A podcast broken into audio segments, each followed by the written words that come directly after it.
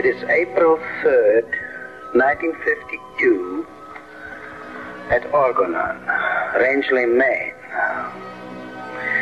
I, Wilhelm Reich, am sitting alone in the large room in the lower house. All people are gone. In the morning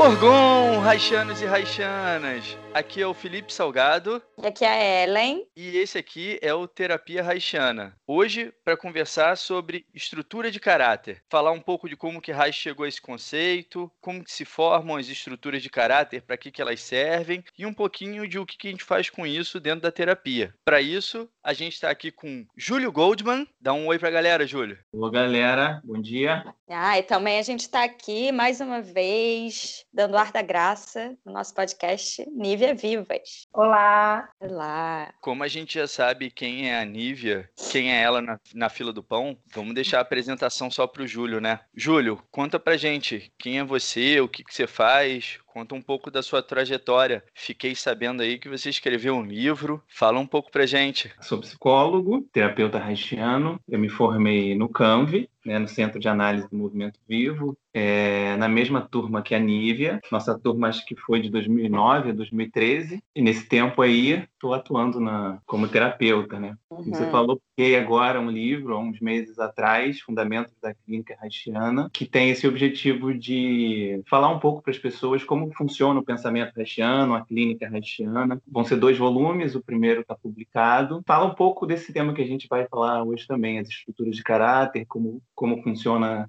cada estrutura de caráter e a técnica da análise do caráter. Então, Uhum. recomendo aí para quem tem interesse no, na clínica haitiana. Legal. Eu estava só antes da gente começar mesmo, o Júlio falou, né, do livro, e aí eu estava lendo a introdução aqui, a apresentação que você faz, Júlio, e aí você fala uma coisa que a gente fala também nesse, nesse podcast, né, que é, digamos, um dos objetivos nossos aqui, que é de poder trazer um pouco da história e da obra de Reich para tirar, assim, não só para as pessoas conhecerem, porque às vezes ele nem conhecido é, né, assim, tem uma obra tão vasta, tão importante, mas também para tirar um pouco a, a muitos momentos, muitas coisas que aconteceram que difamaram mesmo ele, né? Ele e a obra dele. E você fala isso na apresentação e a gente também sempre teve essa ideia, assim, né? E a gente Sim. sabe como Reich foi perseguido e como ele, a obra dele, né? Ele tentaram tanto destruir a, a imagem dele, né? Sim, eu acho muito importante esse movimento, inclusive o podcast de vocês, porque that aconteceram duas coisas importantes em relação ao Reich. Primeiro é o desconhecimento. Ele não é falado em academia, que é muito pouco, né? Acho que o Felipe pode falar melhor que eu, mas muito pouco falado na- nas universidades. E o segundo é o conhecimento errado que tem, é, o conhecimento distorcido que se tem do Reich. Então, Sim. do livro, né? Acredito que do podcast também é esse. Sim, sim. Claro, e isso que você está falando acabam sendo duas expressões de uma mesma questão, né? Tanto ele não ser falado quanto as, as informações não, não corretas com relação a ele, com relação à obra dele, eh, são derivados do processo de difamação e de perseguição que ele sofreu de várias instituições distintas. né? A gente sabe, a gente já falou um pouco até em, em outros episódios, mas sim, ele foi perseguido pelo Partido Comunista, ele foi perseguido pelo nazismo, ele foi perseguido pela própria instituição da psicanálise, depois ele foi perseguido pelas associações médicas, ele foi perseguido pelo governo americano. Isso está documentado, isso eu não estou inventando. É, os arquivos da, da CIA e do FBI que foram liberados aí tem dois anos, eu acho, é, mostram isso. Tem uma quantidade enorme de documentos, eu estou até levantando isso para minha dissertação agora, as cartas entre a Ana Freud e o Ernest Jones, é, eles discutindo claramente como vamos fazer para afastar ele, o Reich, da sociedade psicanalítica. Bom, com relação a Hitler, eu acho que é simples, né? É, os livros do Reich estavam no Index, é, e foram queimados em praça pública, também foram queimados nos Estados Unidos por ordem judicial. Então, eu acho que não precisa, a gente não precisa ficar aprofundando muito, não é uma questão de opinião, são fatos. São fatos e são levantáveis facilmente. E eu acho, eu acho legal é, lembrar também que a gente não precisa ir tão longe, porque hoje isso também acontece pelos próprios haitianos. Muitas pessoas que se intitulam haitianos têm com a obra de Reich uma relação muito limitada, aonde retiram uma série de conceitos, de pontos importantes e colocam como se fosse haitiano. Isso é importante colocar também. Uhum. Sim, sim. É verdade. É isso, principalmente as partes polêmicas, né? Sim. Os aspectos energéticos e a questão sexual. Exato. É só, só isso. É. Só. Beleza. Qual o principal? Já que a gente começou dando pedrada, é, agora vamos ficar menos pistola e vamos falar sobre a parte das estruturas de caráter. Então, isso, Júlio, a galera que está interessada no seu livro, que ficou curiosa, onde compra? Onde que tem disponível isso para vender? Liga para o Júlio e fala: Júlio, eu quero um livro. Pode até fazer isso também. Muitas pessoas eu envio o livro pelos correios, mas pode comprar pela internet. A editora se chama Apris, né? A-P-P-R-I-S. Tem no site da editora. Tem na Amazon, tem na americanas.com, tem no Submarino, tem na Saraiva. É só digitar na internet o nome do livro, vai aparecer lá.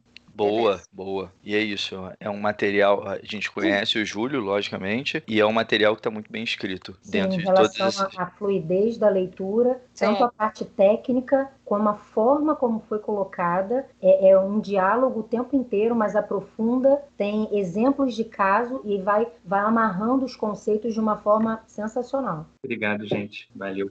Obrigado nada. O jabazinho depois. Não esquece, não. Eu te dou aquela grana.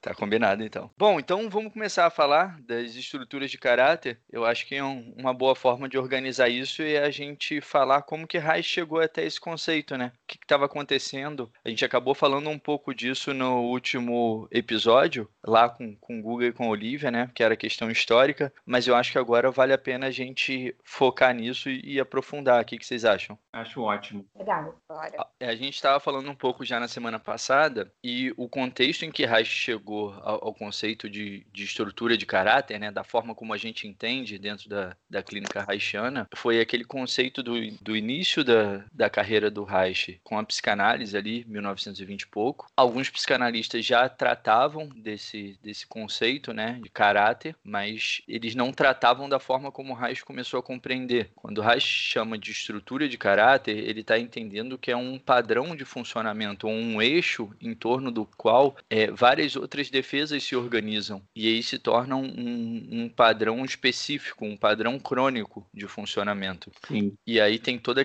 a questão do, daquele contexto histórico da psicanálise, né, e o que estava rolando. Sim, esse conceito de caráter ele é muito antigo, né? Ele, a palavra caráter já como essa ideia de como uma pessoa funciona já vem antes de Cristo. Tem filósofo grego escrevendo peça de teatro sobre isso. Tem uma peça de teatro chamada Os Caracteres que fala de é uma peça de comédia falando de pessoas o bajulador, o dissimulado, o tagarela. O conceito de caráter é muito antigo, né? Vem aí ao longo do tempo passando por algumas modificações. E na psicanálise, o, o, o Freud, ele também fala desse conceito de caráter. Ele tem um artigo, né, chamado Caráter e Erotismo Anal. Então, Freud já falava de, de caráter, se referindo a principalmente as pulsões, que o Freud falava muito das, das pulsões, e como que o caráter é, emerge principalmente como uma formação reativa contra essas pulsões. E fica uma forma estereotipada de, de funcionar do mundo, né? Mas o Freud não dava muita ênfase ao caráter, ele dava mais ênfase ao recalque e a, a que a pessoa tomasse consciência de conteúdos inconscientes. E o Freud fazia isso através da, da regra da associação livre, procurava fazer isso. E o Reich percebeu que isso não funcionava tão bem quanto era esperado e que um dos motivos disso era justamente a estrutura de caráter, que fica organizando, vem por cima do recalque, organiza os recalques e liga a energia, liga o afeto porque no recalque a ideia é separada do afeto, né? A pessoa no recalque, a ideia some da consciência da pessoa, desaparece. Mas o afeto, que é o afeto, né? O, o medo, o ódio, né? Raiva, angústia, isso Excitação. permanece o quê? excitação, isso permanece no corpo da pessoa. A pessoa experimenta aquilo e é muito desagradável e gera sintomas. Né? Então, o caráter vem como uma forma de resolver essa parte desagradável. O caráter vem como uma. Esses afetos são transformados numa forma estereotipada de, de funcionar no mundo, de pensar, de agir, e isso se constitui um mecanismo de defesa. Né? Na vida, na terapia, então, Reich deu total atenção ao conceito de caráter. O terapeuta reichiano trabalha principalmente observando e mostrando a estrutura de caráter para a pessoa. Lembrando aqui que quando a gente descreve o conceito de caráter, foge do senso comum de considerar bom caráter, mau caráter, ou colocar algum tipo de juízo em cima disso. Né? É, o caráter foi e é a melhor resolução possível para aquele indivíduo durante o seu desenvolvimento. A gente vai ver melhor é, na questão da formação do caráter, mas o que de melhor foi possível para a saída das questões edípicas, questões sexuais, emergiu no caráter dessa pessoa, nesse comportamento crônico estereotipado. De forma alguma tem um conceito moral de certo ou errado, ou melhor caráter ou um pior caráter. Exatamente, importante sempre falar isso. Não, mas a gente sabe que o pior caráter sempre é o nosso. Sem dúvida. Isso é uma brincadeira. É gente, para quem está estudando, isso é uma brincadeira que a gente faz, que a gente sempre acha que não é, é o, esse, é essa pior, forma que funciona. É o pior e eu já ganhei.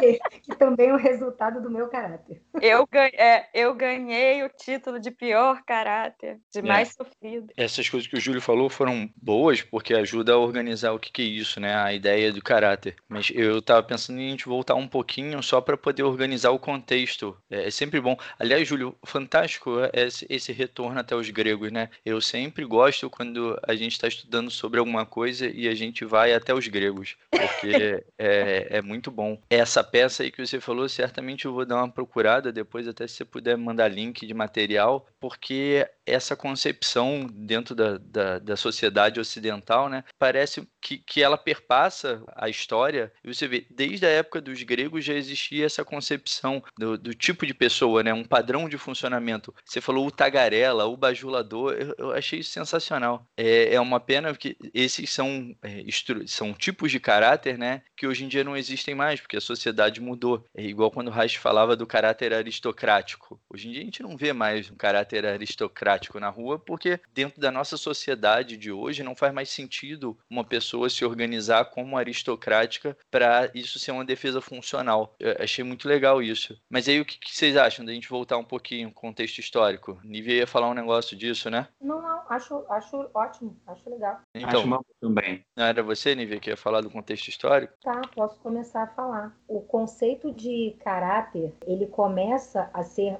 mais aprofundado por Reich num contexto do Congresso Internacional que aconteceu em Berlim, aonde Freud, Reich e todos os outros psicanalistas compreenderam a importância de encontrar uma metodologia para a prática que estava sendo aplicada. De modo geral, eles compreendiam que a prática da psicanálise é, não evidenciava resultados. Quando dava certo, eles não sabiam por que dava, quando dava errado, eles também não sabiam porque tinha dado errado. Então, muitos psicanalistas dormiam durante as sessões, o que gerava um, uma série de, de questões em relação a essa prática também, e os psicanalistas também entendiam que os não resultados positivos eram por falta de empenho dos pacientes. Então, Reich não acreditava nisso em momento nenhum. Então, tentando aprofundar isso, ele começa a questionar, inclusive, a prática dos profissionais, a prática dos psicanalistas. Então surgem os seminários de Viena, onde Reich preside por seis, sete anos, onde eles estudavam basicamente os casos que não tinham dado certo. Por que não tinham dado certo? Qual era o contexto e as principais resistências resistências desses pacientes, tentando identificar exatamente aonde a psicanálise não conseguia chegar. É legal, né? Você vê a diferença de uma pessoa organizada. A Nívia sabe onde foi o congresso é, que aconteceu esse tipo de discussão. A gente ficou 15 minutos no episódio passado falando, foi um congresso. Onde foi o congresso? Ah, não lembro. Google, sabe? É, é, foi na Europa. E é, Nívia, então, no congresso de Berlim, as pessoas estavam lá. Fantástico, viu? É por isso que você está aqui com a gente. Sensacional, não. Por não, muito bem. tem todos os traços, gente. É para então, isso. é, então, e, e aí a reunião do- dos caráteres gera o Capitão Planeta. Mas, então é isso. E, e muito disso que a Nívia estava falando, né? Costurando isso. A Nívia falou, o Júlio falou. É, existia uma dificuldade dentro da prática psicanalítica. A Nívia estava dizendo, a partir desse momento, é, a preocupação foi a preocupação para desenvolver uma teoria da técnica. É, então, uma forma organizada de poder trabalhar com os pacientes e trabalhar com as resistências desses pacientes à análise. E aí que se forma o, o seminário técnico de Viena, não é? Isso. Que o, o primeiro presidente é o Nürnberg, que a Ellen lembrou. Eu não mas- tenho a menor ideia se isso é verdade, gente. É, é verdade, é verdade. Só veio. É verdade, foi o Nürnberg. E, e aí, estudando os casos, estudando tecnicamente os casos, né? Se retirando as questões de, de estilo pessoal, as questões de gosto, e ficando com o caso em si, eles começaram a entender um pouco do que o Júlio estava falando, que ah, os pacientes eles não simplesmente resistiam, eles resistiam de uma forma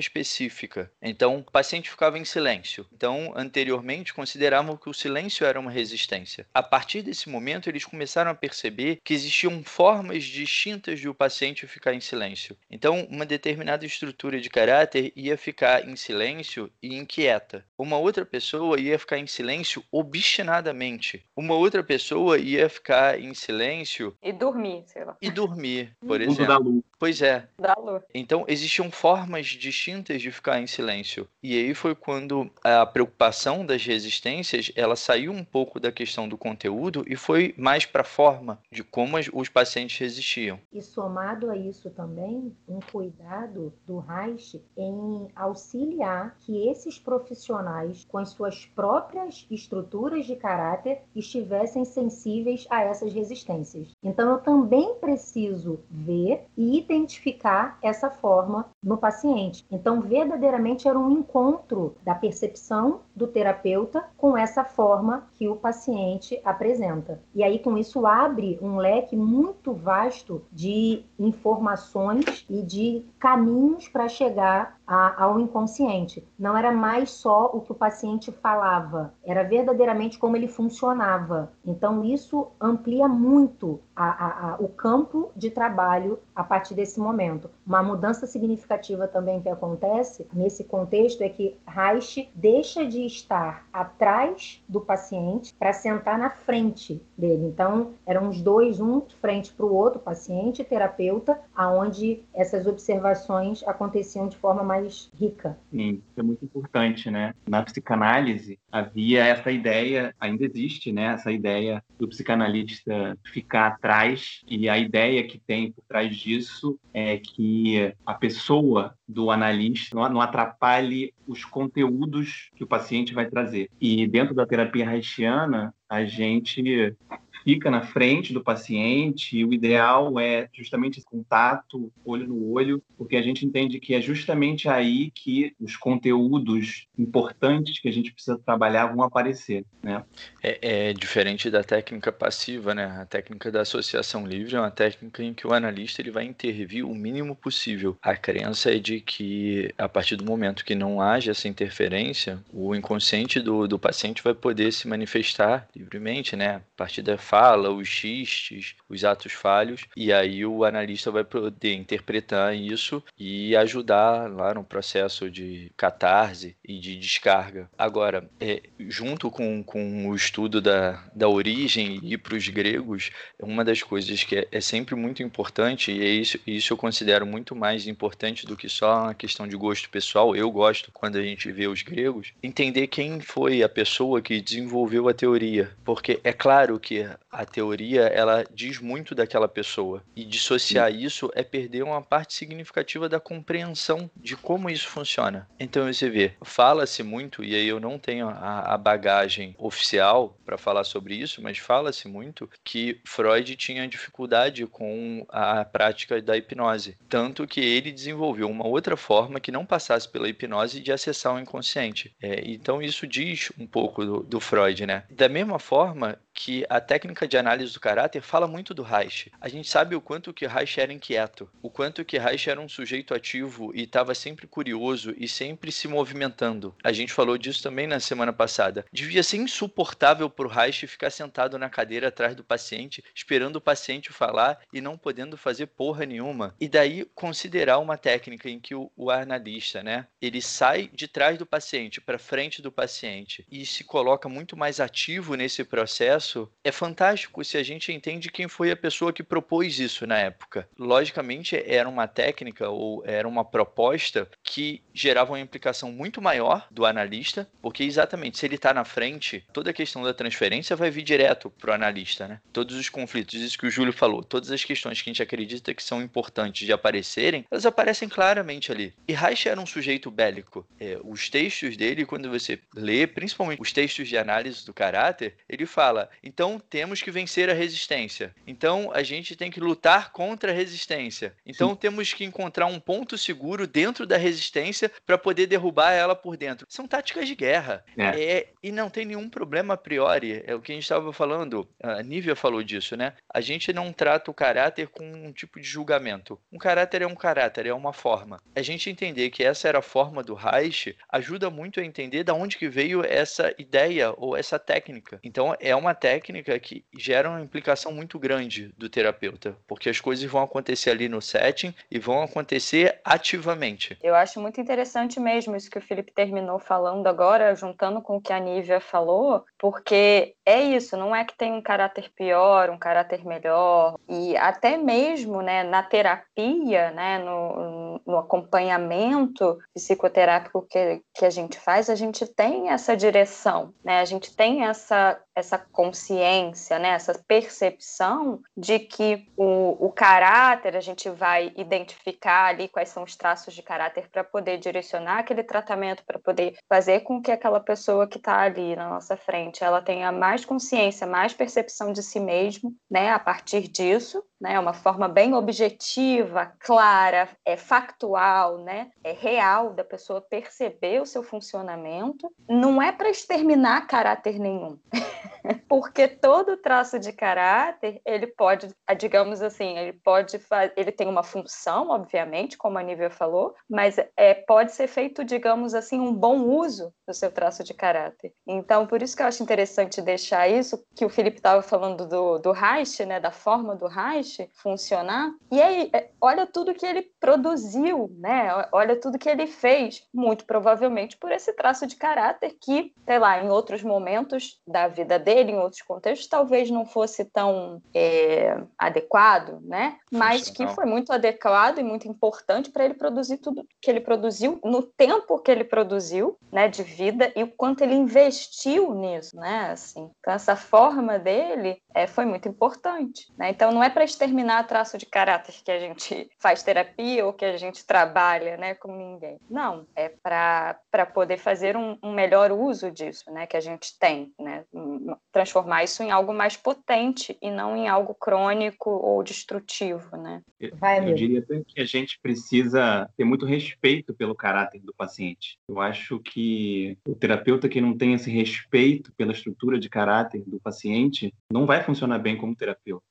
O caráter é uma parte muito importante da pessoa, é a forma como a pessoa conseguiu se organizar na vida. Todos nós na vida precisamos sim de defesas, de organização. A gente precisa de parâmetros, de regras. Então, o caráter, ele é uma parte importante da pessoa. Se a gente não respeita o caráter da pessoa, a gente não respeita a pessoa. Então, a gente entende que o caráter, a estrutura de caráter funciona como uma defesa na terapia é, e na vida da pessoa para que a pessoa tenha a satisfação que ela pode ter na vida, mas a gente se concentra nessa parte, que é uma defesa na terapia. A gente se concentra nessa parte para que a terapia possa acontecer bem, né? Eu vejo como uma construção histórica. Primeiro teve a descoberta do inconsciente, quer dizer, essa, esse entendimento do inconsciente, e aí vieram as técnicas como a hipnose e a associação livre para tentar trazer o inconsciente. E aí descobriu-se que, né, e aí teve uma parte importantíssima do Reich aí, que esse esse inconsciente não vai vir de uma forma funcional se não houver uma análise do caráter. Então, o caráter tem essa função de possibilitar a terapia da pessoa, né? mas de forma alguma a gente é contra o caráter complementando um pouco o que a Ellen falou, que eu, que eu achei muito bom, não é no sentido de exterminar. Eu gosto muito da ideia de flexibilizar, né? Porque eu vou precisar daquela atitude mais organizada, é, mais rígida para determinada situação, mas em outra não. Então, se eu puder ter a flexibilidade de prática, de sentir, a muscular, a gente fala numa grande é, é, abrangência em relação a essa flexibilidade, vão ter momentos que eu vou precisar usar um traço e depois eu posso abandonar esse traço. Eu não preciso seguir com o mesmo funcionamento se eu estou num outro contexto, com outras pessoas, é, numa outra situação. A gente vem falando, né, um mecanismo de defesa, é, uma estereotipia, é, é e defende, defende, defende de quê? Né? É, a gente está falando muito de defesa, é, é, é um, uma forma crônica de defesa. Defender sobre o quê? Defender de quê? E aí a gente entra no conceito de potência orgástica, que é a possibilidade de se entregar ao prazer, aos movimentos involuntários e a própria organização desse corpo, desse organismo. Então, se a gente fala que o caráter, em última instância, tem uma função de proteger a pessoa dos próprios impulsos, é importantíssimo a gente cuidar para que isso seja flexibilizado no processo terapêutico, ao passo que a pessoa crie outras formas de funcionar mais saudáveis e mais orgânicas. Até para entender melhor isso, que é o ponto fundamental, vale a gente construir para as pessoas como que se organiza a estrutura de caráter, né? Sim, boa. Porque é isso, a, a gente já está falando de como que a gente trata isso, mas eu acho que vale a gente ter um pouco mais claro para a galera que está ouvindo, e até a gente que não, não tem é, essa base de, de terapia haitiana, é como que se dá essa formação do caráter. A gente já explicou um pouco é, qual foi o contexto em que isso foi construído, né? A, a, o conceito foi construído. Sim, é legal falar disso, né? Toda criança, desde que está na barriga da mãe, tem uma vivência, tem uma experiência no mundo. E essas experiências são de ordens muito variadas. Podem ser experiências muito agradáveis, podem ser experiências extremamente desagradáveis. E quando a gente fala desagradáveis, pode até ver uma angústia de morte, né? Quer dizer, uma resposta biológica a um perigo de morte. Isso fica registrado no corpo da pessoa, mesmo dentro da barriga. Essa resposta biológica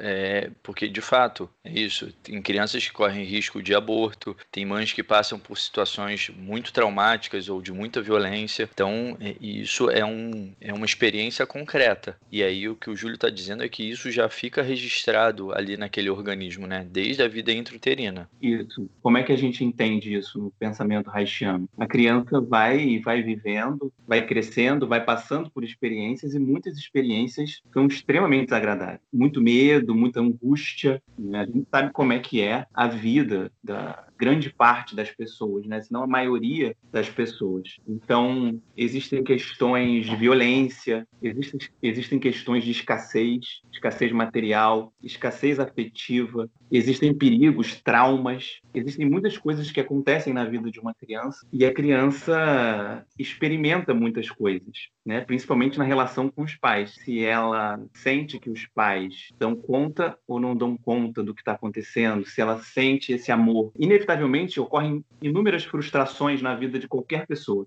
E essas frustrações geram esses afetos, né, que a gente estava falando. Medo, angústia, raiva, às vezes muita raiva, tristeza, e a criança precisa dar conta disso, de alguma forma. Né? Isso está no corpo da criança, a criança está vivenciando isso. E existe um mecanismo que foi descoberto, acho que foi por Freud, que é o mecanismo do recalque, não sei se foi por Freud ou foi por alguém antes dele, e que é uma forma de tentar dar conta disso, principalmente do conflito em relação aos pais. Né? Raiva do pai, raiva da mãe, medo, sensação de, de, de abandono, o próprio, a própria angústia de morte. E para dar conta disso, né, desses conflitos, a criança pode lançar a mão do recalque, que é essa cisão entre é, a memória do conflito, a ideia do conflito e a experiência física do conflito. Né? No recalque, a ideia do conflito vai para o inconsciente. Então, por exemplo, a criança pode simplesmente não perceber que tem ódio do pai, tem raiva do pai, por exemplo. Então, a criança lança a mão do recalque, mas isso não resolve a questão. Isso foi uma descoberta do Rai, isso não resolve a questão. A criança fica com vários sintomas e aí vem o caráter. O caráter ele é formado por formações reativas, por identificação com os, os pais, e ele tem a função de resolver esses conflitos muito desagradáveis da criança. Eu acho que é a principal função do caráter, depois vocês falam aí. Resolver os conflitos emocionais, ou seja, parar de experimentar, experimentar fisicamente aquele conflito. Porque se fosse só na ideia, poderia só com recalque. Mas é, interromper essa experiência desagradável. Então, a função do caráter é essa, né? A gente costuma falar na nossa língua, ela liga a angústia, né? Ela, ela dá uma outra finalidade e a criança passa a não experimentar esses afetos extremamente desagradáveis que foram principalmente experienciados na relação com os pais.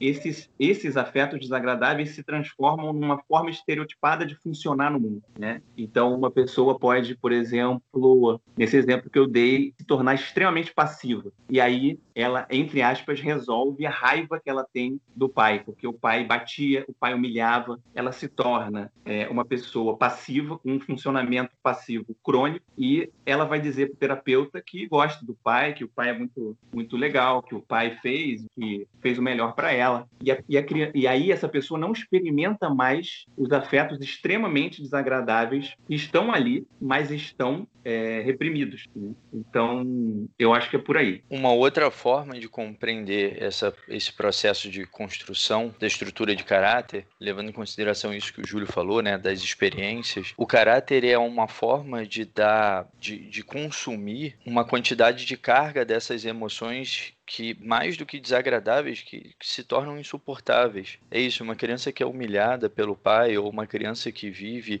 é, uma escassez afetiva, ou uma escassez material, ela precisa lidar com uma quantidade de emoção que é insuportável, é, é da ordem do insuportável. Então, o organismo ele tem duas possibilidades: ou ele sucumbe e eventualmente de fato morre, ou encontra uma maneira de se proteger desse sofrimento. Então, quando a gente estava falando lá no início que estrutura de caráter ela funciona como uma defesa, é porque ela se organiza nesse período da vida. Daí todas as nossas discussões a respeito da prevenção da neurose, de cuidado das crianças, é a nível da balança na cabeça ali, porque ela vai falar pra caralho sobre isso. Então, é nesse momento da vida que começa a se organizar a estrutura de caráter. Porque é a única forma que aquela criança tem de se proteger e de se defender de eventualmente morrer. Então, o que faz? Pega uma parte significativa significativa da carga desses conteúdos emocionais que são muito intensos e que são insuportáveis e usa isso para poder restringir um funcionamento mais vivo e mais intenso do próprio organismo. Então, essa concepção do Reich, que é uma concepção da, da, da dinâmica energética,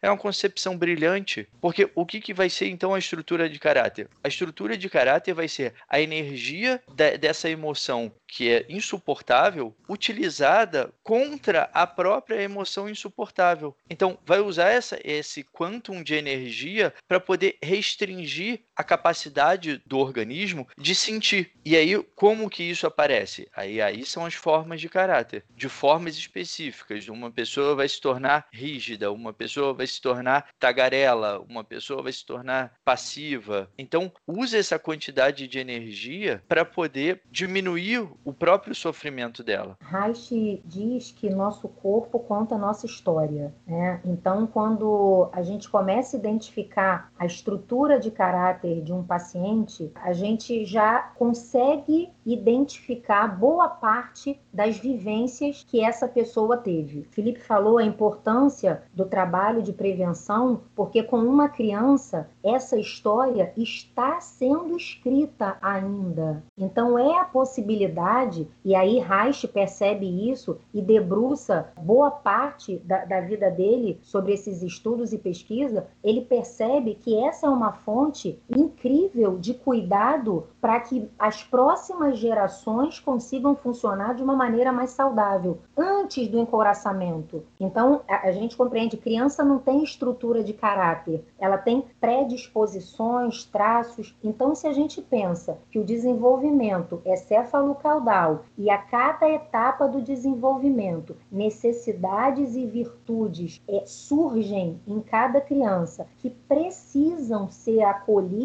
e respeitadas por nós adultos, a não possibilidade desse acolhimento gera o adoecimento, gera o que a gente chama de neurose. E a gente está falando de traumas, de frustrações, é, não necessariamente ações abruptas, traumáticas, de violência extrema. Qualquer frustração vai gerar uma consequência. Então, sim, filhos de terapeuta também vão ser neuróticos. Isso o meu é, não. É, exceto, exceto os nossos. O meu não, Isso, acho. É. A gente, a gente Dos sabe outros terapeutas. Quem, quem grava podcast sobre isso é a exceção, né? Então, aqui presente. É.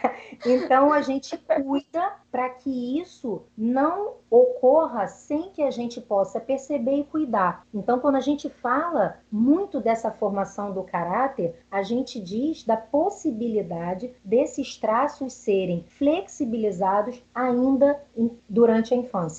Então, de acordo com a vivência que esse indivíduo vai ter, ele vai tentar dar conta dessas frustrações. Criança quer atender pai e mãe, quer ser amado, quer ser reconhecido, quer ser visto. Então, eu vou tentar de todas as formas diminuir esses conflitos e essa minha forma, essa tentativa, é o que vai gerar o caráter no início da vida adulta, saída da adolescência. A adolescência em si, essa passagem da infância para a vida adulta, é onde, ao final dela, chega a, a estrutura de caráter propriamente dita. Isso que a Nívia estava falando, de que criança quer atender pai e mãe, é fazer um parêntese, porque é exatamente sobre isso que eu estou escrevendo nesse momento, que é a questão do complexo de Édipo e a organização da família nuclear na sociedade capitalista, né, patriarcal, ocidental. É, criança quer atender pai e mãe, isso não é um universal. Uhum. Isso é consequência da nossa cultura e da organização social em que a gente vive, nós ocidentais. Já adoecida. E, exato, exato. Porque os estudos que Reich faz e que alguns outros antropólogos fazem, inclusive nas comunidades aqui da, da, América do Sul, é, eles mostram que quando existe uma comunidade, ou seja, quando existe uma sociedade é, não focada nesse núcleo familiar, ou seja, é, é a comunidade, é, essa criança ela não fica vinculada ao pai e à mãe dessa forma, porque a criança ela é filha da comunidade. Então, é, essa fixação que a criança tem de atender a, aos desejos, né, ou atender às expectativas do pai e da mãe, ela fica diluída em todo uma comunidade e isso do nosso ponto de vista é muito mais saudável porque a criança ela tem mais possibilidades e isso não fica tão fixado. Então toda discussão que existe principalmente dentro da psicanálise né com relação ao complexo de Édipo e que muitas vezes coloca isso como um universal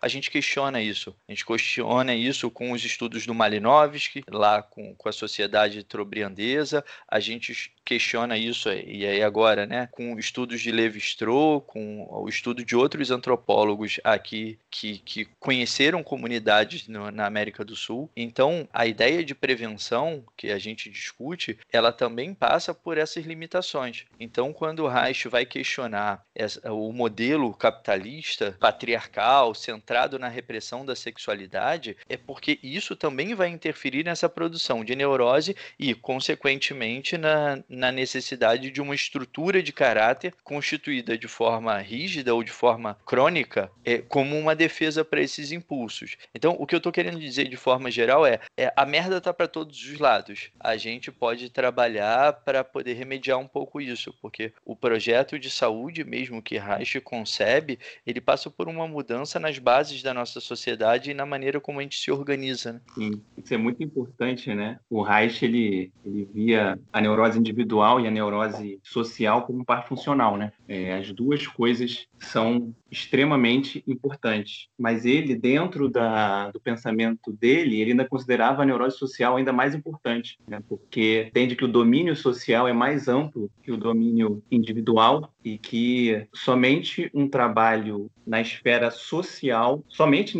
nessa situação é possível resolver o problema realmente das neuroses, né? E o Reich trabalhou muito, muito, muito é, na esfera na esfera social, porque ele estava tentando resolver esse problema. Ele tentou a vida inteira resolver esse problema com todas as forças dele.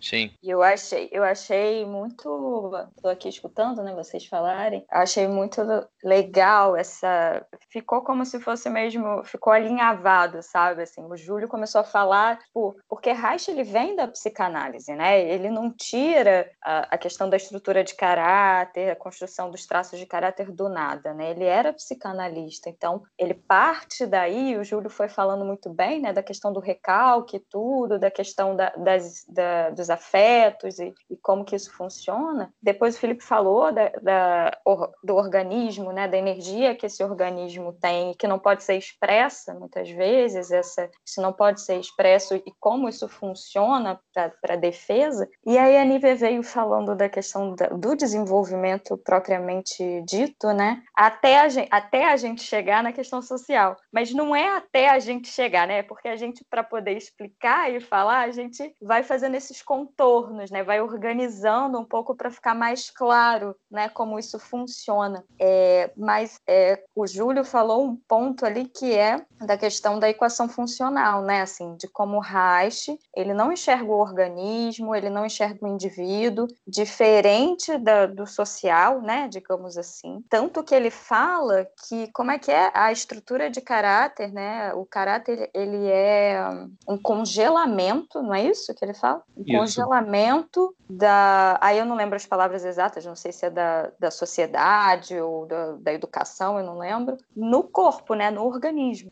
A estrutura de caráter é o congelamento de, dos valores e ideologias de uma determinada época em um determinado lugar no organismo biológico. No organismo biológico. E mais do, mais do que isso, é, é, essa produção do, da estrutura de caráter, ela tem a função de sustentar aquele modelo de sociedade. Então, a sociedade ela produz as estruturas de caráter de que ela necessita para poder se manter. Daí a gente estava discutindo discutindo lá no início, né, que o Júlio estava falando do, dos caráteres vistos pelos gregos e eventualmente os caráteres, alguns caráteres descritos por Reich é, e que hoje não existem mais, porque a necessidade da social hoje, a necessidade da, dessa estrutura social que existe hoje é diferente das necessidades da estrutura social da Grécia antiga e das culturas helênicas antes de Cristo, é, que também é diferente da, da estrutura social europeia do século XX. Então, conforme a sociedade muda, as estruturas de caráter elas vão se transformando por essa relação. É uma relação dinâmica. Então, quando o Júlio traz a importância que Reich dava à transformação social, e Reich diz, é, a gente não vai conseguir uma mudança significativa é, da doença, neurose, é, nas pessoas, enquanto a gente não conseguir mudar as bases do nosso funcionamento social. Por isso ele foi se envolver com luta de classe, por isso ele foi se envolver com movimentos populares, né, movimentos sociais. Por isso ele se envolveu com o Partido Comunista na época do, na Alemanha, porque ele entendia que sem uma mudança estrutural da sociedade, vamos continuar produzindo crianças que sofrem e adultos neuróticos. Isso que a Ellen colocou, fazendo esse apanhado, é, lembra o quão vasta e rica é a produção dele e como é, é, é profundo esse caminho que ele faz também. A própria história de desenvolvimento da obra do Reich aborda diferentes é, é, assuntos, então ele, ele consegue chegar no indivíduo, no social, é, na infância, ele consegue abordar diferentes formas, né? Sim, e eu acho lindo, assim, porque o que ele, isso que o Felipe falou, né? O Reich não enxergava como complexo de Édipo, ele foi percebendo isso. Isso não é algo dado e universal, né? Isso é produzido socialmente, mas existem organismos, existe, né, corpos, existem indivíduos que reproduzem isso. Então, por isso que o Reich vai fazer isso a partir de, da prevenção, a partir de entender que as crianças a partir, é, precisam ser cuidadas, a educação precisa ser mudada, essa lógica precisa ser, de certa forma, subvertida. Mas é a partir dos próprios elementos e das próprias bases. Ele não quer simplesmente romper com isso, né? E, e, e dizer, não, tá, é, claro, tá tudo errado, mas a gente precisa, de alguma forma, utilizar esses mecanismos que já existem e mudá-los, né? Porque eles existem, eles estão aí, mas eles não são verdadeiros, absolutos e, e dados como assim, não tem jeito. Complexo de Édipo tem que ser assim, tem que passar dessa forma e não adianta. Crianças serão neuróticas e super neuróticas e todo mundo é neurótico, não tem jeito. Não tem jeito porque a sociedade é essa. Se você olhar assim, realmente não tem jeito, né? Então eu acho muito lindo porque ele propõe uma outra visão. Eu fico muito de verdade emocionada, assim, sabe? Me dá até um quentinho no coração. Te amo, Raiz. Cara, é, é, muito, é muito legal, né? É muito bonito. E é muito bonito porque esse é o próprio processo terapêutico que cada um aqui passou e passa, né? Sim. É a mesma coisa. Tem algo, aspas, dado. Não, não tem nada dado. Como eu posso, com as ferramentas que eu tenho, estabelecer uma nova forma de funcionar no mundo, sem romantizar, uhum. sem é, é, destituir o que eu sou, mas podendo propor outras coisas. É Sim. mesmo. É, não tem outra palavra para dizer. É muito bonito uma pessoa tão comprometida com a vida, né? Sim. Impressionante. Impressionante. Totalmente comprometido com a vida. Os conceitos dele eram conceitos muito direcionados à, à vida, à potência da vida, ao que a vida pode ser, né? Realmente, todos nós somos suspeitos para falar, né? O Reich, Imagina, gente, é só, é só ler, é só tá dado aí. Eu não, eu Tô critico. Eu critico, vocês estão idealizando. É, pra gente fechar essa rasgação de seda do caralho que vocês estão fazendo de racha, colocar de novo um ponto que é, caralho. pois é. Colocar um ponto que eu acho que ajuda até a organizar a, a, nossa sensação e isso que a gente entende do trabalho do Reich.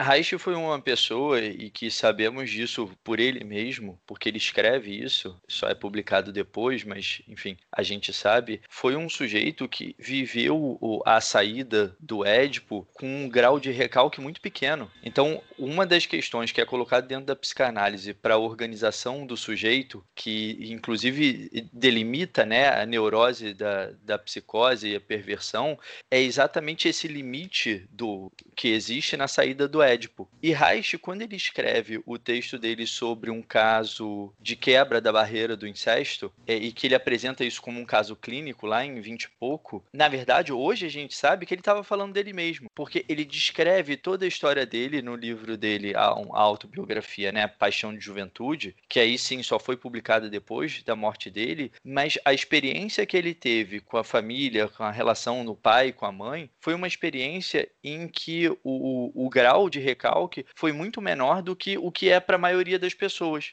Então, se a gente diz que, de, por um lado, a estrutura de caráter ela serve para proteger a pessoa do sofrimento, por outro lado, como a gente também falou, limita a capacidade viva desse, desse sujeito, desse organismo. E a gente sabe que Reich ele não viveu isso dessa forma, para o bem ou para o mal. Então é isso. Se por um lado Reich é descrito pelos pares, pelas pessoas que gostam dele, é como tendo sido um sujeito agressivo, um sujeito bélico, um sujeito que é, se colocava muitas vezes agressivamente, se colocava muitas vezes agressivamente e não tinha problema de expressar a raiva dele quando sentia que o trabalho dele estava sendo atacado. Por outro lado, é, ele também era capaz de ser muito, muito sensível e muito carinhoso é, e descrito, inclusive pelas pessoas que criticam ele, como sendo um sujeito sagaz, como sendo um sujeito gentil, muito inteligente. É, então, quando a gente fala dessa questão da estrutura de caráter, ela funciona como uma armadura. Uma armadura é ótima, porque a armadura ela vai proteger a gente contra os ataques de fora, mas em algum momento ela também vai limitar os nossos movimentos de dentro. É, e aí a gente vai seguir aqui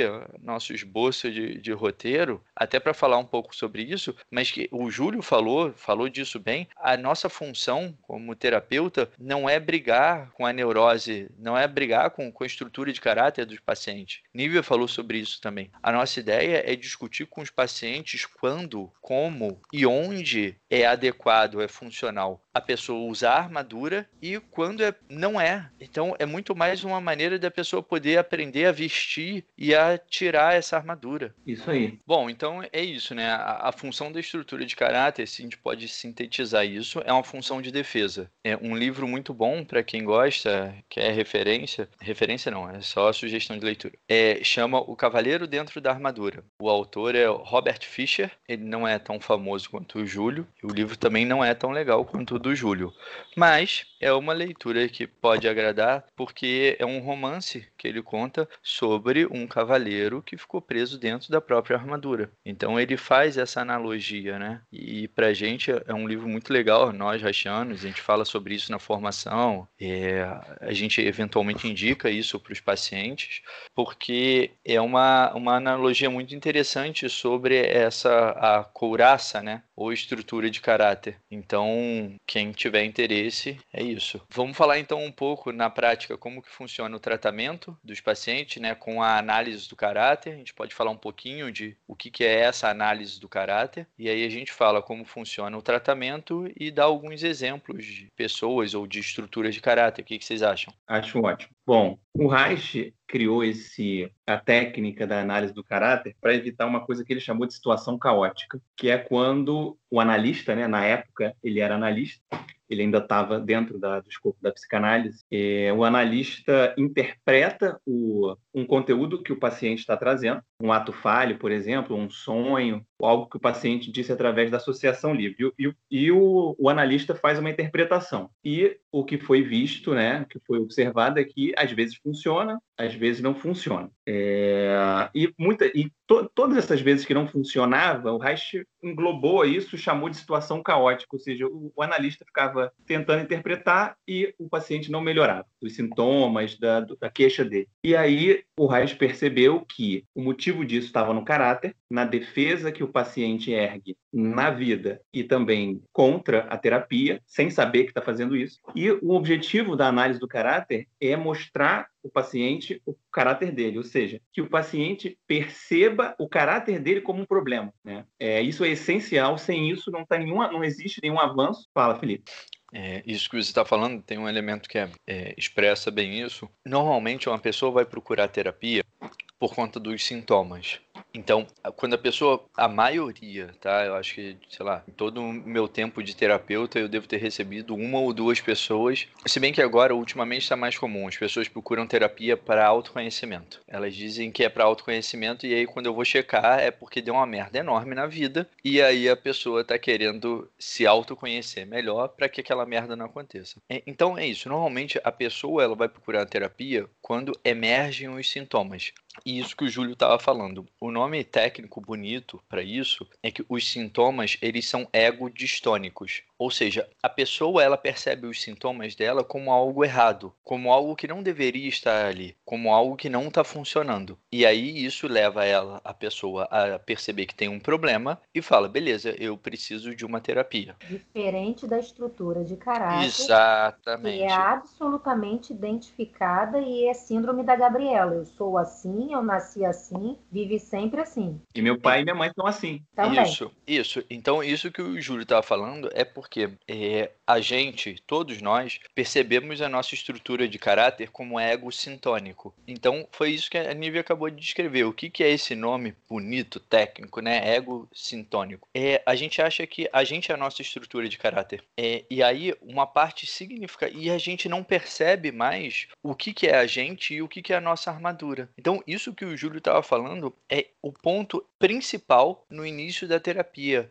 que é começar a mostrar para a pessoa qual é a distinção entre o que, que é ela e o que, que é a estrutura de caráter. Porque ela quer se livrar do sintoma para poder voltar a funcionar caracterialmente como funcionava. É, o sintoma é exatamente a falha da estrutura de caráter. Aquilo que a gente estava falando no início. A estrutura de caráter ela serve para que sintomas não apareçam, porque sintomas são desagradáveis. Então, quando, por qualquer motivo na vida da pessoa, uma separação, a perda de um emprego, uma doença importante, é, enfim, um, uma mudança repentina, gera uma rachadura nessa estrutura de caráter, uma rachadura nessa armadura, o que emerge lá de dentro são os sintomas. Então, o desejo da pessoa, paciente, que vem procurar a gente com esse sofrimento é, pelo amor de Deus, me ajuda a fechar a minha armadura para eu não viver esses sintomas. Então, é, ela quer só não ter os sintomas e voltar ter aquela estrutura. O que ela não compreende é que esses sintomas que emergem, emergem exatamente porque ela está presa dentro de uma armadura. Então, o que já foi dito aqui muitas vezes, a gente tem um respeito pelo, pela pessoa, a gente tem um respeito pela armadura, porque a armadura é uma defesa,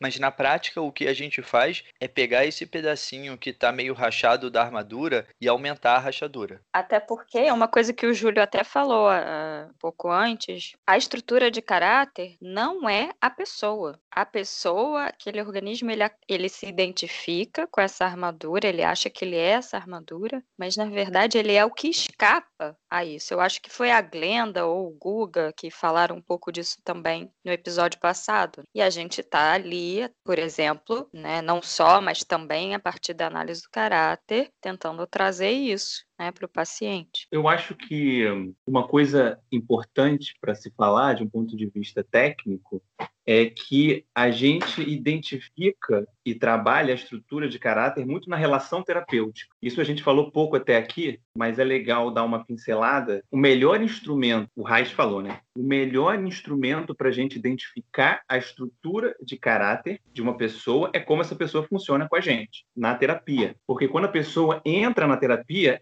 inevitavelmente ela entra com a defesa dela. Não tem uma pessoa que entre na terapia que não entre com a defesa dela. Então, a forma como ela funciona com a gente é exatamente a estrutura de caráter dela. Não tem erro nesse sentido. Cabe a nós identificar a forma como ela se relaciona com a gente, identificar, entender também racionalmente, né, é, organizar isso, exatamente como ela funciona com a gente, porque a partir daí a gente vai é, desenvolver a forma da gente fazer análise do caráter com essa pessoa. Então, mais uma vez, a gente falando da relação terapêutica, olho no olho, uma relação direta, uma relação franca, é fundamental para a técnica da análise do caráter. Não tem como ter análise do caráter sem essa relação, sem esse tipo de vínculo. A gente falou muito em cronicidade, em estagnação de energia, então a, a prática da análise do caráter vai ter o objetivo principal de poder liberar exatamente essa energia. Então, é uma prática intensa,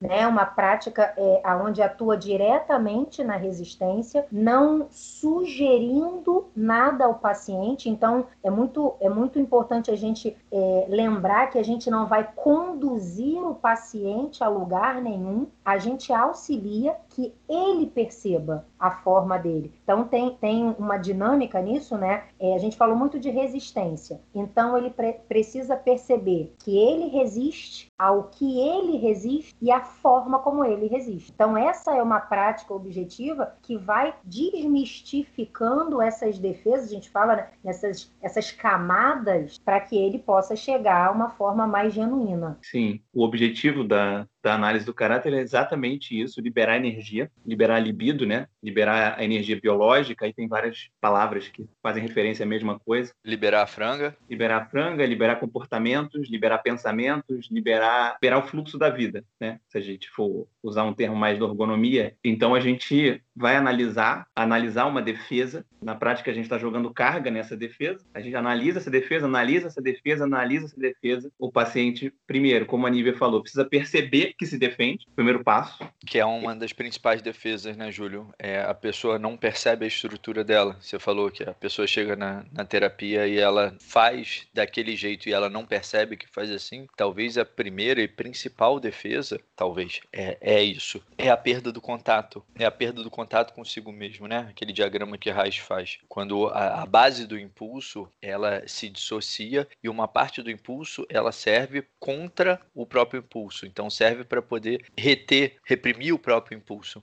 E o que está na base dessa, dessa dissociação é a perda de contato. Então a pessoa para de perceber a raiva que tem e ela usa a raiva que tem para impedir a manifestação da raiva que tem. E uma ferramenta muito eficiente para essa dinâmica é o rebaixar da respiração. Então, uma respiração não intensa, todo um sistema corporal encolhido auxilia muito que o corpo não vibre e que as emoções não fiquem evidentes. É mais fácil eu não ver, não perceber e não entrar em contato com nada disso. Isso é muito legal que você falou, Nívia, porque quando a gente vai trabalhar uma resistência de um paciente, não é só verbal, né? É legal isso que você falou. A gente trabalha a resistência de um paciente no campo físico, somático, como ele está fisicamente na sessão, a postura dele, a gente trabalha no campo psicológico, a gente trabalha no campo comportamental, por exemplo, os atrasos, o paciente pode atrasar sempre, atrasar de forma crônica,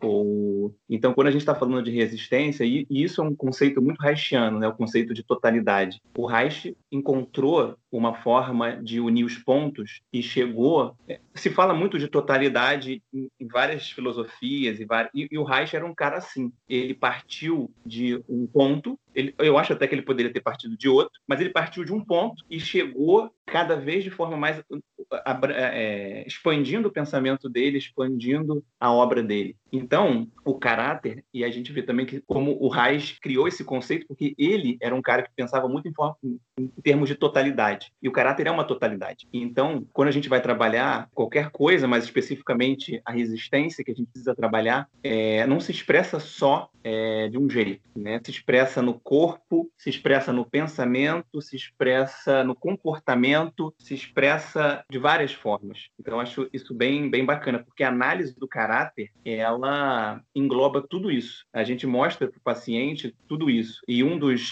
um dos aspectos importantes da terapia haitiana, isso pode ser falado em, outra, em outro momento, né? É justamente o entendimento de como o corpo e o psicológico se encontram, né? Na resistência e no funcionamento da, da pessoa em geral. Mas o terapeuta haitiano está sempre ligado nisso, na totalidade do que está na frente dele.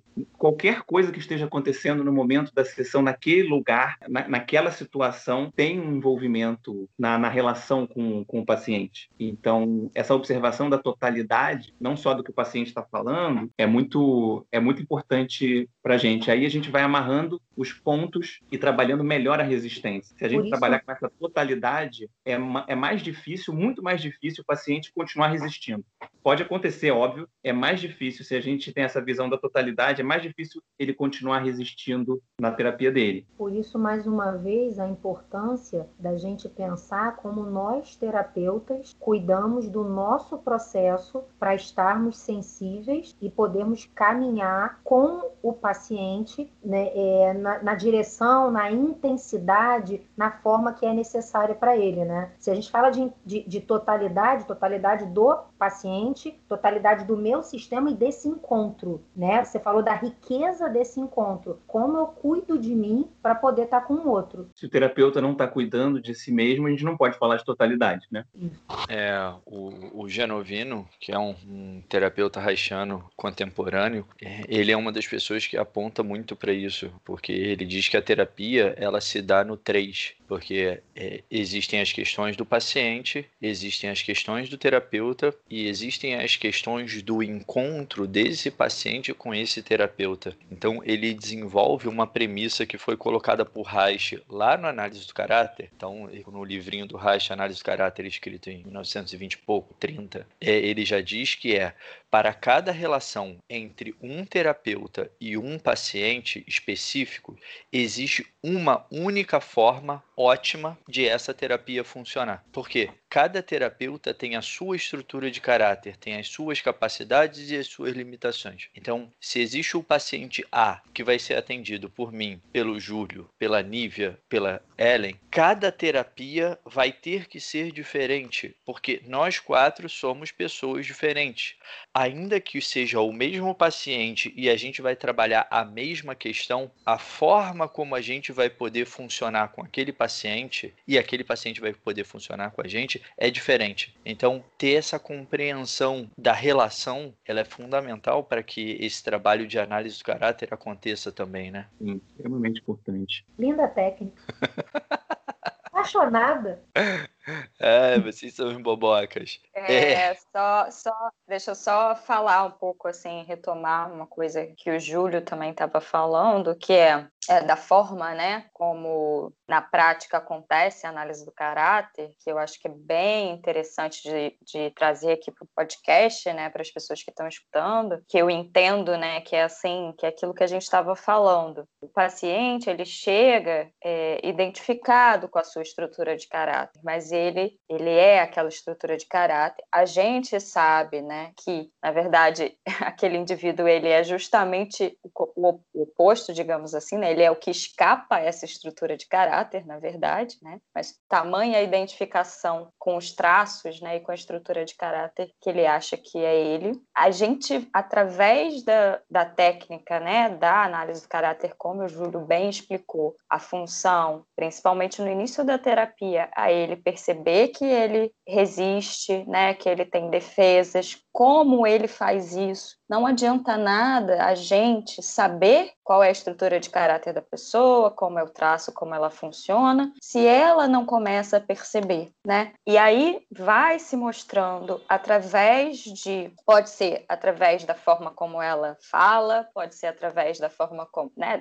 No caso, qual vai ser, o que, que pode ser uma resistência, né? Pode ser os atrasos é, crônicos, né? Persistentes, como o Júlio falou, pode ser uma forma da pessoa falar, pode ser uma forma da pessoa uh, de como ela se apresenta, né? Assim, são coisas que aparecem ali, que são claras, evidentes, que estão ali para todos verem, digamos assim, né? Então, a gente vai como se fosse dar um retorno, né? Mostrar para ele o que ele está fazendo, assim. O que, que você está fazendo? O que é isso que você faz toda vez que você fala disso, por exemplo? Ou como é que é essa forma que você está... Onde é que isso acontece na sua vida? Porque, né? Também como vocês estavam falando, né? O paciente ele vai se apresentar ali na terapia, ele vai se relacionar com a gente como ele se relaciona com a vida, né? Como ele se relaciona em outros, em outros contextos, no trabalho, nas relações amorosas, na sua família, né? Aquilo tem uma função e aquilo vai aparecer para a gente até confirmar se aquilo que a gente está enxergando é realmente uma resistência, é realmente o caráter, ou um traço de caráter. A gente precisa checar com o paciente, não só mostrar para ele o que ele está fazendo, para ele compreender e começar a perceber o que ele faz, como ele faz, mas para checar se a gente, o que a gente está vendo realmente é crônico porque a estrutura de caráter, o traço de caráter, ele é crônico. Se não for crônico, não é estrutura de caráter. Sim. Então, a gente vai mostrando, né, e vai perguntando como é que é, se acontece em outros, se ele já repetiu aquilo em outros lugares. É, é, tem uma questão da, da repetição, né? Uma das formas mais simples de checar isso, que a Ellen está colocando, é o seguinte: se você trabalha com análise do caráter, traço de caráter, ele cede. Se você trabalha com análise do caráter uma expressão viva do funcionamento da pessoa, isso não cede, porque é a análise do caráter serve para poder trabalhar a resistência, a dificuldade que a pessoa tem de ser ela mesma. Então, Reich vai falar sobre isso quando ele fala da, da questão da sexualidade. Ele fala um traço de impotência sexual, um traço de, de, de sadismo. É, quando você trabalha na terapia, e principalmente com análise do caráter, isso cede. Mas você não consegue trabalhar na terapia um traço de generosidade se isso é uma expressão natural daquele indivíduo isso não vai ceder? É, se isso não tem, por exemplo, se, não, se é, é generosidade genuína, digamos assim, né? E não isso. a gente tá achando, a pessoa diz que é generosidade, mas na, na verdade é passividade, por exemplo, né? Assim. Sim, generosidade. É, então, os aspectos naturais da pessoa, e a gente vai trabalhar com isso, eles não são trabalháveis terapeuticamente. Ainda que se tente, isso não vai ceder, porque isso é uma manifestação de quem é aquela pessoa. A técnica de análise do caráter, ela serve para analisar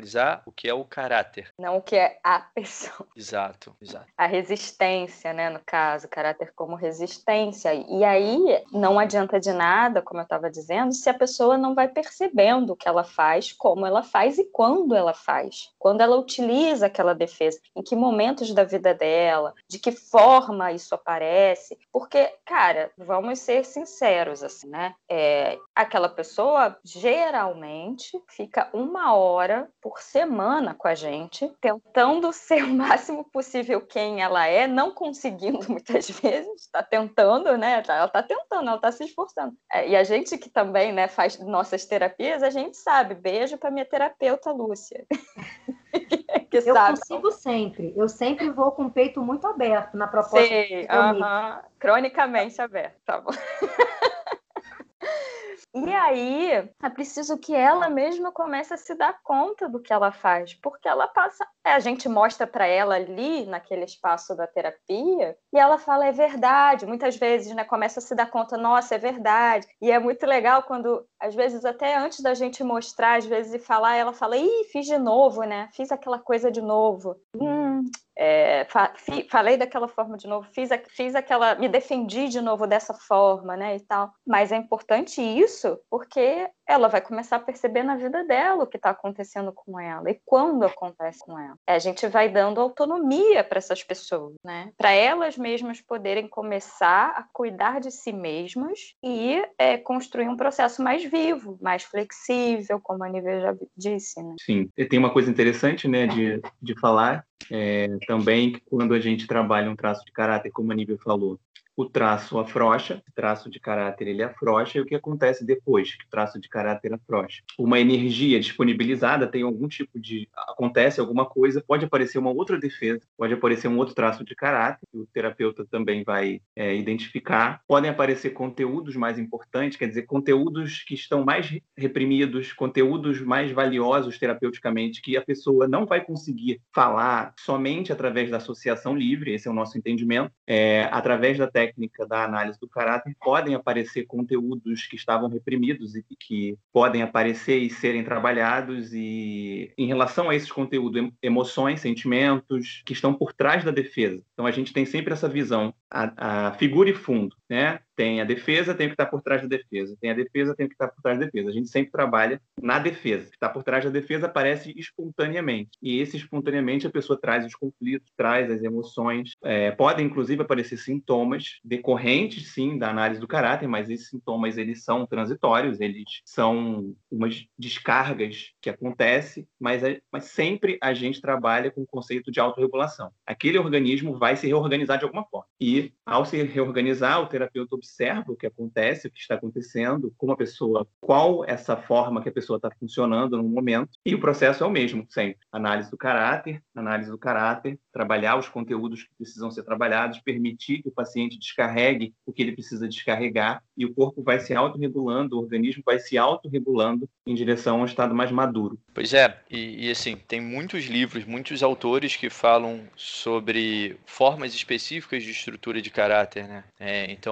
vai, vai descrever lá o caráter oral, o caráter histérico, tá, caráter compulsivo. É, a nossa ideia aqui, até com esse programa, não é, é reforçar esses padrões. A ideia é poder discutir aqui como que se dão essas dinâmicas. Até porque isso é um dos problemas que a gente tem na formação do, dos novos terapeutas é, e das pessoas em geral, né? É que elas escutam uma estrutura de caráter e elas ficam fixadas naquele padrão. E a ideia é que a gente possa discutir essa formação do caráter de uma maneira mais dinâmica, porque aí se se entende como se dá a formação do caráter, fica mais fácil depois olhar para uma estrutura e entender como ela funciona. Se isso vira uma categorização, é, é isso, tipo, ah, então essa pessoa é oral. Não, não, não é oral, não, ela é esquizoide. Não, não, é oral. E aí isso limita a, a discussão e limita o trabalho, inclusive de uma forma que Reich era claramente contra, né? Quando ele escreve o livro dele, escreve de análise do caráter e alguns relatos que a gente tem, né, de conversa dele com as pessoas,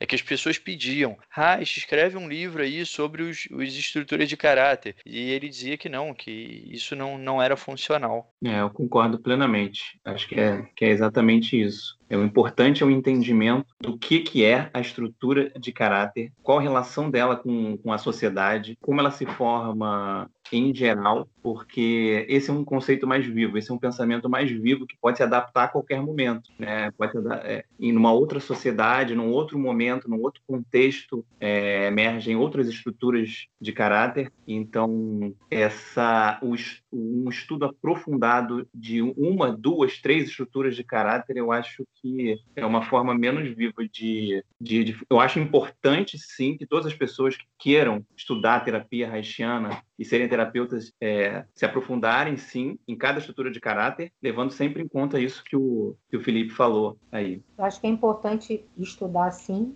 conhecer é fundamental, faz parte da formação desse profissional, mas que quando ele tiver diante de um paciente, ele consiga ser amplo, sensível e não ter uma visão limitada de uma estrutura. Porque se eu identifico um, um, um diagnostico um paciente como oral, eu limito minha percepção e perco todos os outros traços, todos os outros sinais que ele está me dando de funcionamento. Esse é o risco que a gente corre. Então é importante conhecer sim, é, mas não é, estar rígido diante dessa relação com o paciente. É, inclusive porque a partir do momento em que o paciente chega e o terapeuta dá um diagnóstico, ele acabou de matar a terapia. Porque se a função da terapia é favorecer esse processo de, de flexibilização da estrutura, do caráter daquele paciente, é, se o terapeuta, ainda que não diga, mas tenha internamente, ah, esse é um caráter X, esse é um caráter J, ele perdeu muito a capacidade de ajudar aquela pessoa a não funcionar daquela forma. Uhum. Porque ele próprio aprisionou o paciente dentro de uma estrutura de caráter. É, ele perde o contato com a totalidade do paciente e fica em contato com uma parte restrita, reduzida, limitada daquela pessoa. Isso é muito comum na prática, principalmente inicial, é que os terapeutas precisam de, de informação, precisam me agarrar em algum diagnóstico. Calma, respira, percebe o que está acontecendo na, ali na sua frente, aquele fenômeno, e não é... vai circunscrevendo isso, né? É isso que eu ia dizer, isso é muito mais é, dos terapeutas, né, mesmo, uma necessidade ali, né, daquela pessoa que está naquele local e para não se sentir talvez perdida, né, insegura, para poder vai se defender fazendo exatamente isso, se agarrando na, em algo que diz ali, né, qual é qual é a função. Isso, inclusive, eu que aqui nessa roda de conversa sou a terapeuta rechana mais mais nova, de tempo de conhecimento, experiência, estudos de Reich, posso dizer que é, eu lembro, ouvir isso, assim, para mim é muito importante ainda, né? Apesar de eu já ter ouvido outras vezes isso que vocês estão falando, mas reafirma mesmo, né? Assim, me dá, me dá uma sensação de tipo, é, é isso mesmo, porque óbvio que eu já passei por esse lugar, né? De olhar lá a análise do caráter, olhar os, os, todas as descrições de estrutura de caráter e falar, ai, eu sou essa, sou essa aqui, ou então fulano é isso aqui, e ter essa, essa ânsia, né, essa necessidade de enquadrar. E eu lembro que, inclusive, antes, quando eu ainda estudava psicanálise, ainda atuava na psicanálise, mas já namorava, já era casada com o Felipe Salgado, a gente conversava sobre coisas, né, obviamente, sobre Reich, e aí ele falava, não, porque o funcionamento, sei lá, conversando, né, estrutura oral, sei o que, falava, gente, mas isso não é fixar a pessoa num, num negócio assim, né, e tal. E eu ficava incomodada, né, de ter essa, é como parecia uma categorização. Então a gente corre muito risco realmente de parecer uma categorização, né, quando no primeiro livro de técnica técnica o próprio Reich. Isso não foi descoberto por nós, terapeutas reichianos, depois de um tempo de prática, e aí a gente se deu conta disso que vocês estão falando. Não, gente, Reich diz isso em análise do caráter. E a gente ignora por conta das nossas próprias estruturas de caráter, né? Mas Reich está dizendo muito é, claramente lá, né? É uma categorização mais ou menos aproximada de uma neurose, não de uma pessoa. Uhum. Somos nós, pessoas, que categorizamos pessoas. Não somos uhum. somos nós. Uhum. Exatamente. Não sei é bom, mas Sim. a gente... Eu preciso que aquele paciente seja oral. Na minha percepção, eu preciso que ele seja oral, então, curado. É, o, é a estrutura que eu mais estudei. Ou então eu estou passando por esse momento na minha terapia, né? De estar tá sendo trabalhado oralmente. Por aí. Oral se trata desse jeito. É desse jeito que trata, trata o oral. Está aqui no livro. Então, vou tratar o oral exatamente desse jeito que está escrito aqui. Ele é oral, tá? Então, você me descreve quais percepções você teve. É, é mas ele é oral, peraí. É, é, não vem nada, né? É isso? É isso. Muito bom. Maravilha. Então tá. Queria agradecer a vocês, agradecer ao Júlio, a Nívia por estar aqui com a gente, é, podendo discutir, trazer os conhecimentos. O Júlio aí, é, super com, com, conhecimento fresco, acabou de, de, escrever o livro, ajudou a beça a gente. Parabéns, parabéns por escrever. A gente sabe que isso é uma questão dentro do, do mundo haitiano. A gente é muito sensível, a gente é muito intenso, mas a gente produz muito pouco material escrito, né? Então, legal aí, pra gente é um prazer estar aqui. Uma coisa que eu não falei lá no início do, do programa, mas eu falo agora no final. Quem estiver ouvindo a gente, quiser seguir, a gente está lá no Instagram, terapiaraixiana.podcast. Lá a gente de vez em quando publica umas informações, dá para seguir também. Então é isso, gente. Agradecer a vocês. Nívia, obrigado por voltar. Júlio, valeu aí mesmo por estar com a gente. Obrigada, gente. convite de novo. É um, uma alegria de verdade estar aqui mesmo. Um prazer. Um prazer enorme estar aqui. Estou à disposição. Muito obrigada, gente, de coração. Sempre muito bom. Muito bom estar com vocês. Coraçãozinho. Beijo, gente. Beijo.